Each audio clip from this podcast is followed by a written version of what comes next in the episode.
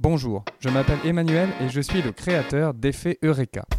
Avec Effet Eureka, surmontez vos doutes et vos craintes et ayez le courage d'oser et l'énergie pour vous dépasser.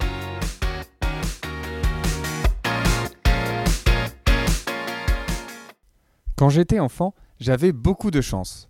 Nous avons eu très tôt un ordinateur familial, et je me souviens que mon père y avait installé l'encyclopédie Encarta. Aujourd'hui, si vous avez moins de 20 ans, ça ne vous parle sûrement pas, car, qu'on le veuille ou non, la référence encyclopédique, c'est Wikipédia. Alors, qu'a-t-il bien pu se passer? Dans son TED Talk, Dan Pink nous explique qu'un des facteurs explicatifs est la motivation des contributeurs. D'un côté, Encarta, avec des salariés de Microsoft motivés extrinsèquement par les différentes incitations fournies par leur entreprise. D'un autre côté, des contributeurs de Wikipédia motivés intrinsèquement, c'est-à-dire ayant une motivation qui n'est pas générée par des facteurs externes, mais qui provient d'eux-mêmes. Pour Dan Pink, le problème réside donc dans le fait que les entreprises utilisent la motivation extrinsèque des employés, pour faire simple, la méthode du bâton et de la carotte, plutôt que de chercher à développer leur motivation intrinsèque. Dan Pink nous présente ainsi trois facteurs favorisant la motivation intrinsèque.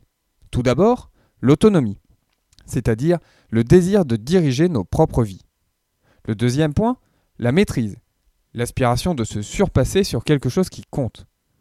Et troisième élément, la pertinence, l'envie de faire ce que nous faisons au service de quelque chose qui nous dépasse. Essayer de comprendre ce qui nous pousse à agir est un thème qui me tient particulièrement à cœur. Je l'apprécie tellement que j'ai d'ailleurs rédigé un mémoire sur ce sujet. Si vous voulez en savoir plus, rendez-vous sur effeteureka.com slash motivation et je vous partagerai la partie de mon mémoire qui synthétise les différentes théories de la motivation. Vous y découvrirez notamment qu'Edward Deci et Richard Ryan, qui sont à l'origine de la distinction entre motivation extrinsèque et motivation intrinsèque, ont eu besoin au fil de leurs travaux de recherche d'apporter un peu de nuance à la dualité entre ces deux natures de motivation.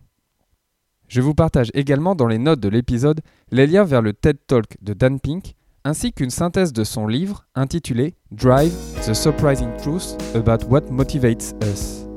A demain pour un nouvel épisode d'Effet Eureka. Nous écouterons le message que Vincent Grison aimerait nous transmettre. D'ici là, prenez soin de vous et de ceux qui vous entourent.